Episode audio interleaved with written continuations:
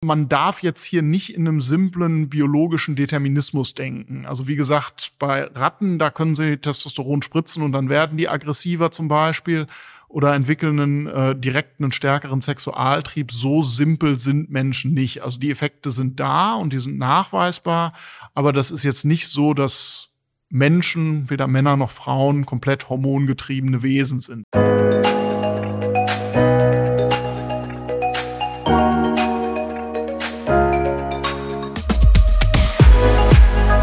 Rebellisch gesund. Der Podcast von den Detox Rebels zu deinem gesunden Lifestyle. Und damit herzlich willkommen bei Rebellisch Gesund. Mein Name ist Jonas Höhn und ich bin der Gründer der Detox Rebels. Und diese Podcast-Folge, die weicht sehr stark von unseren anderen Podcast-Folgen ab, denn das Interview mit unserem Experten wird nicht eins zu eins hochgeladen, sondern du bekommst von mir eine Zusammenfassung mit tollen und spannenden O-Tönen. Und das lag überhaupt gar nicht an der Technik oder noch weniger an unserem Gast, denn Professor Dr. Lars Penke, der war spitze und ich schätze ihn auch total für seinen Impuls und sein ganzes Wissen. Also er ist wirklich ein ganz toller Professor und Forscher. Forscher. Es liegt eher an meinem hohen Anspruch für diesen Podcast. Denn in jeder Folge, die du hier hörst, möchte ich dir den größten Mehrwert zu unterschiedlichen Themen geben. Und für diese Folge bin ich sogar extra nach Göttingen gefahren, mit großer Vorfreude und Neugier, weil ich herausfinden wollte, ob Männer wie Frauen auch einen Zyklus haben, der maßgeblich unser Verhalten beeinflusst. Und Lars Penke hat mich dann aber in unserem Gespräch sehr stark und sehr schnell gebremst und viele Annahmen und Erwartungen wissenschaftlich widerlegt, sodass ich euch damit überhaupt gar nicht langweilen will, sondern euch nur die interessantesten Fakten über Testosteron auf einem Silbertablett quasi servieren möchte. Und das hat sich auf jeden Fall gelohnt, denn ich hatte vor dieser Folge, vor diesem Gespräch noch nie von einem Young Male Syndrome gehört. Du etwa? Es lohnt sich also wirklich definitiv bis zum Ende der Podcast-Folge reinzuhören, um alle wesentlichen Erkenntnisse und Infos rund um Testosteron zu verstehen. Vorab aber natürlich erstmal die Info, wer ist Professor Dr. Lars Penke? Lars Penke ist Professor für biologische Persönlichkeitspsychologie an der Georg-August-Universität in Göttingen. Worum es dabei genau geht, Lars Penke erklärt es dir kurz. Naja, Persönlichkeitspsychologie ist ein Kernbereich der Psychologie. Da geht es einfach darum, wie wir uns unterscheiden, wie Menschen sich unterscheiden in ihrem Erleben und Verhalten.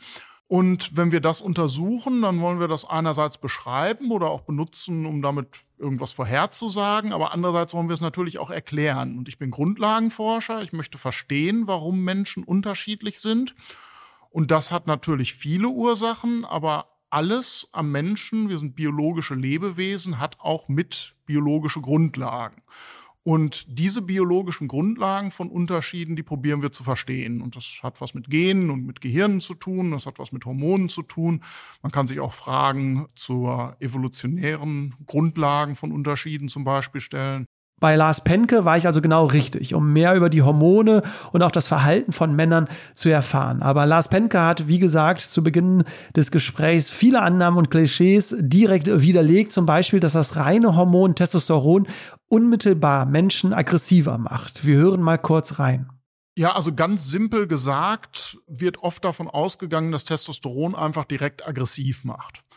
Und das ist so simpel nicht. Also es gibt kleine Effekte, die man auch in großen Studien, in Meta-Analysen findet. Aber tatsächlich ist es nicht so simpel, dass einfach ein höherer Testosteronspiegel ganz direkt aggressiver macht. Das kann man bei anderen Spezies teilweise, also wenn Sie einer Maus zum Beispiel eine hohe Dosis Testosteron spritzen, dann wird die in der Regel aggressiver, aber beim der menschlichen Verhaltenssteuerung, die läuft sehr viel komplexer ab. Generell kann man sagen, Hormone wie auch Testosteron erhöhen die Wahrscheinlichkeit zu bestimmten Verhalten oder dass man eine Situation in einer gewissen Weise interpretiert.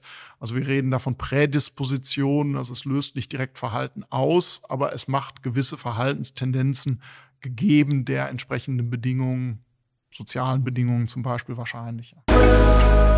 Aber wie können wir jetzt das Hormon Testosteron und auch das Verhalten von Männern besser verstehen? Gerne teile ich dir jetzt die wesentlichen Erkenntnisse aus diesem Gespräch.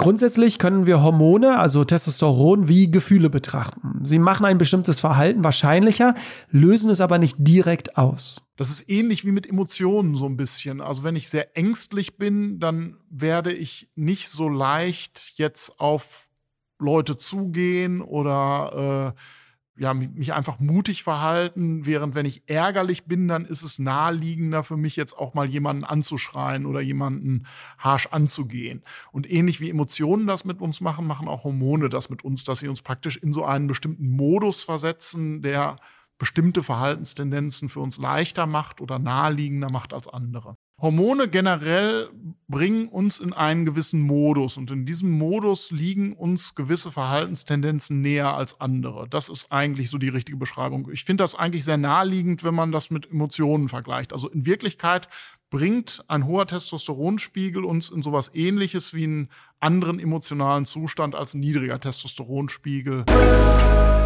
So kann also Testosteron dazu führen, dass Situationen eher als Wettbewerb betrachtet werden und ein wettbewerbsorientiertes Verhalten resultiert. Aber das hängt immer von der subjektiven Bewertung des Menschen ab. Das heißt, wird eine Situation als Wettbewerb betrachtet, steigt Testosteron an, wir verhalten uns dann wettbewerbsorientiert und die Folge ist, dass wir dann weniger empathisch und fürsorglich sein können.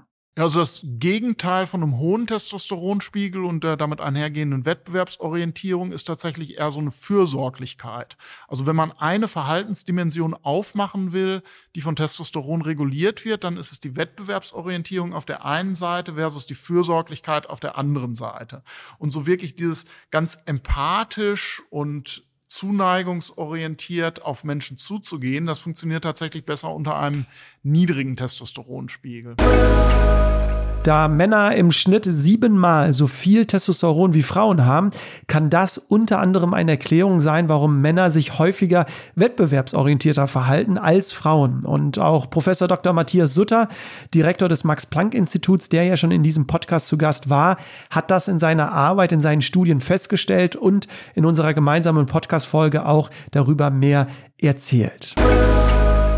Hinzu kommt jetzt aber, dass wenn wir in einer Situation sind und dort ein potenziell interessierter Partner oder eine Partnerin für uns anwesend ist, dass Männer sich in dem Falle noch stärker wettbewerbs- und statusorientierter verhalten, da Testosteron hauptsächlich für das Paarungsverhalten relevant ist.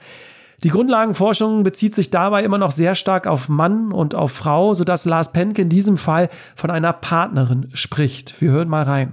Also Männer reagieren unter Testosteroneinfluss wettbewerbsorientierter, aber insbesondere auch, wenn Frauen anwesend sind, die für sie als potenziell interessante Partnerin in Frage kommen. Das ist natürlich immer individuell, wie man die Personen dann sieht. Also da kann man jetzt nicht sagen, das geht nur ab einer bestimmten Altersgrenze oder Attraktivitätsgrenze oder ähnliches.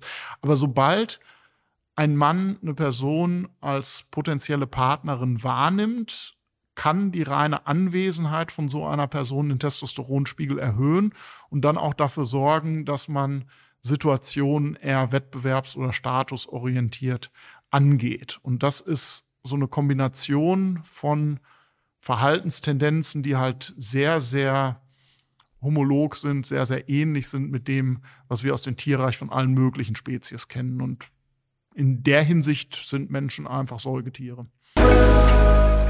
Young Male Syndrome. Jetzt sprechen wir darüber, denn Lars Penke erwähnte es, als ich ihn mit Aussagen von der sehr geschätzten Vera F. Birkenbiel konfrontierte. Und wir hören mal rein, was jetzt das Young Male Syndrome ist, beziehungsweise was Lars Penke auf diese ganzen Aussagen von der Vera Birkenbiel zu sagen hat. Jetzt bin ich gespannt, äh, was Sie jetzt aufgrund äh, dessen jetzt äh, zu folgender Aussage sagen. Denn ich hatte ein Video von der ich finde, sehr geschätzten Vera Birkenbiel, vielleicht äh, sagt der Name Ihnen ja auch etwas, habe ich äh, auf YouTube eine Vorlesung von ihr äh, mir angeschaut und dort, ich zitiere jetzt, hat sie gefragt, äh, die Studenten und Studierenden, hat sich dann selbst die Antwort gegeben, äh, warum sind 80 Prozent der lerngestörten Kinder männlich? Warum sind 80 Prozent der Stotterer männlich? Warum sind 85 Prozent der jugendlichen Selbstmörder männlich? Warum sind 95 Prozent der hyperaktiven Kinder männlich? Das hat doch Gründe. Der Grund sind Testosteron. Zitat Ende. Das hat sie in ihrer Vorlesung so wiedergegeben. Was sagen Sie zu dieser Aussage? Ist das haltbar oder hat sie das jetzt da viel zu vereinfacht und völlig außer wissenschaftlicher Betrachtungsweise geäußert? Finde ich ein bisschen zu vereinfacht. Also gewisse Sachen hängen tatsächlich mit Testosteron mit den Entwicklungseinflüssen, aber auch den, mit den akuten Effekten von Testosteron zusammen. Es gibt in der Literatur das sogenannte Young Male Syndrome. Wenn man sich also mal anguckt, egal in welcher Gesellschaft und egal in welcher Zeitperiode, alles, was mit übertriebenem Risikoverhalten und Gewalttaten zusammenhängt, das sind eigentlich immer junge Männer. Und das einerseits ein Geschlechtseffekt, hängt aber auch damit zusammen, dass die jungen Männer eben die sind, die sich auf dem Paarungsmarkt, auf dem Partnermarkt noch nicht positioniert haben. Die haben, was also die Partnerfindung angeht, Partnerinnenfindung angeht, noch viel zu erreichen und wenig zu verlieren. Und in dem Alter sorgt dann halt unter anderem das Testosteron dazu, dass junge Männer halt eben Verhalten zeigen, was ihre Chancen in dem Bereich potenziell erhöht, sei es nun durch Status erlangen in der sozialen Gruppe oder sei es nun äh, dadurch, ja, Partnerinnen eventuell zu beeindrucken und so weiter. Und da kann man also gucken von sportlicher Leistungsfähigkeit über äh, Risikoverhalten, wenn es um Drogen geht oder schnelles Autofahren oder ähnliches bis hin zu Mord und Totschlag und so weiter. Das sind alles Tendenzen, die man insbesondere bei jungen Männern findet und da findet man halt eben auch Zusammenhänge mit Testosteron. Also in so einem Kontext hat das sicherlich eine gewisse Begründung. Dass viele andere Sachen, die Sie da gelistet haben, von Lernstörungen über Stottern und so weiter, das hat noch andere Aspekte mit drin. Das hat tatsächlich auch mit dem Geschlecht in einer gewissen Weise zu tun, aber das hat unter anderem damit zu tun, dass in Säugetierspezies, dass die, die chromosomal männlichen Individuen nur ein X-Chromosom haben und ein sehr kleines, mit wenig Genen besetztes Y-Chromosom. Und das führt tatsächlich dazu, dass die männliche Entwicklung im Vergleich zur weiblichen Entwicklung variabler ist. Das heißt, wir finden mehr Unterschiede bei männlichen Individuen als bei weiblichen Individuen. Das auch über alle möglichen Spezies hinweg. Und das ist tatsächlich bis zum gewissen Grad andersrum, zum Beispiel bei den Vögeln, wo nämlich die weiblichen Individuen äh, ein großes und ein kleines Geschlechtschromosom haben.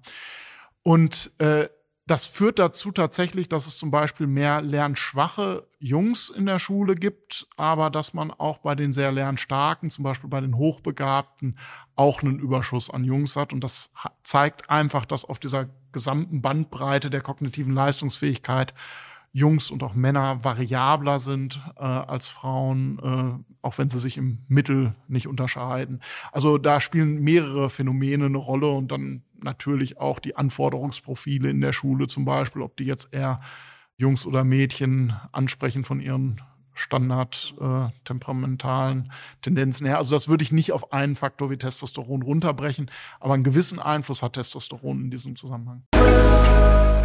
Ja, und zum Abschluss war es nochmal interessant zu hören, dass nicht nur im Alter der Testosteronspiegel abnimmt, sondern sogar auch in Beziehungen und dann auch noch, wenn Kinder im Spiel sind. Auch hier hören wir mal kurz rein.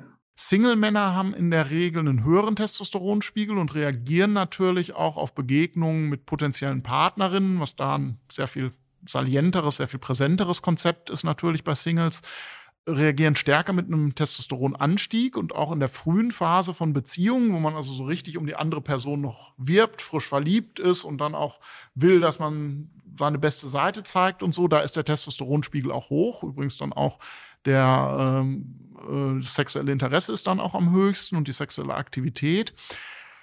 Über Beziehungen hinweg, nach so einer Zeit, sinkt der Testosteronspiegel dann ab und Männer in Beziehungen haben tatsächlich einen niedrigeren Testosteronspiegel als Singles. Und das sinkt dann nochmal mit der Elternschaft, wenn man Kinder kriegt, äh, dann sinkt bei Männern der Testosteronspiegel nochmal. Und das ist natürlich die Lebensphase, wo es dann am ehesten um Fürsorglichkeit geht und wo man am ehesten nicht drauf reagiert, wenn andere Personen jetzt potenzielle Partnerinnen wären oder so weil man dann halt meistens sehr fokussiert ist, erstmal auf die eigene Partnerin und das eigene Kind oder die eigenen Kinder. Und da merkt man also sehr, dass diese Regulation von Wettbewerbsorientierung zu Fürsorgeorientierung sehr schön damit einhergeht. Was können wir also jetzt von Professor Dr. Lars Penke für unseren Alltag mitnehmen? Grundsätzlich kann Testosteron nicht als Ausrede für gewisse Verhaltensweisen, also Aggressivität, Sexualität, Stärke genommen werden. Denn Testosteron führt nicht direkt zu einem Verhalten, sondern es erhöht nur die Wahrscheinlichkeit des Verhaltens. Und das finde ich ist eine sehr, sehr gute Nachricht, denn wie bei Gefühlen und Emotionen können wir die Bewertung, also die Wahrnehmung von Situationen lernen und trainieren und so damit unser Verhalten beeinflussen. Wenn wir jetzt aber im Arbeitskontext und besonders auch in der Schule immer wieder Wettbewerbssituationen bewusst und konkret schaffen und konstruieren, dann dürfen wir uns, glaube ich, am Ende nicht darüber beschweren, dass im Arbeitskontext gerade auch Männer mit viel Ellbogen unterwegs sind und versuchen, der Beste oder die Erfolgreichste zu werden. Wenn wir also schon früh den Fokus auf kooperative Zusammenarbeit legen würden, kann das meines Erachtens die Wahrscheinlichkeit schaffen, ein stetiges und konstantes wettbewerbsorientiertes Verhalten zu minimieren und auch zu reduzieren. Aber das ist, glaube ich, schon wieder ein ganz anderes äh, Thema, vielleicht auch für eine ganz andere Folge. Ich hoffe jetzt erstmal nur, dass ihr durch Lars Penke ein besseres Verständnis für das Hormon Testosteron erhaltet habt und auch nützliche Erkenntnisse gewonnen habt. Für mich war es super spannend, mal in die Welt der Männer so tiefgründig einzutauchen und Lars Penke hat natürlich auch noch viel, viel mehr gesagt, aber ich glaube, mit dieser Folge, mit diesen Erkenntnissen konnte ich es ganz gut für euch zusammenfassen. Zum Abschluss noch ein Ausblick, denn in vier Wochen wirst du in den Genuss eines ganz, ganz tollen und vollen Interviews mit Lars Penke kommen. Denn im Anschluss an unser Gespräch ergab sich nochmal ein ganz, ganz spannendes Thema, das ich euch unbedingt nicht vorenthalten wollte und wir auch direkt ein, zwei Wochen danach direkt für euch aufgezeichnet haben. Wir haben nämlich über das Thema Monogamie versus Polygamie gesprochen. Denn ich glaube, wir merken alle, dass diese exklusiven Beziehungsformen, also die Monogamie, immer immer mehr aufgebrochen wird und immer mehr Menschen auch ein bisschen experimentieren. Und ich wollte mit äh, Lars Penke darüber sprechen, welche Beziehungsform macht denn uns Menschen jetzt glücklicher und zufriedener und was sagen unsere Hormone, unsere Evolution genau darüber aus. Und für mich war das ein total spannendes Thema und ich kann euch jetzt, ich will gar nicht so viel versprechen, aber ich kann euch jetzt an dieser Stelle sagen, dass Lars Penke da wirklich sehr wissenschaftlich fundierte Erkenntnisse geteilt hat und es lohnt sich auf jeden Fall reinzuhören. Ja, du musst dich jetzt noch ein bisschen gedulden, aber ich glaube, es lohnt sich und dazwischen kommt noch eine ganz andere spannende Podcast-Folge, aber das wirst du dann in zwei Wochen dann auch hier bei Spotify, bei Apple Podcast oder wo auch immer du den Podcast hörst, dann lesen. Jetzt wünsche ich dir aber erstmal einen schönen Tag, egal wo du auch bist. Und ich freue mich, wenn du beim nächsten Mal wieder reinhörst. Bis ganz bald und liebe Grüße aus Köln.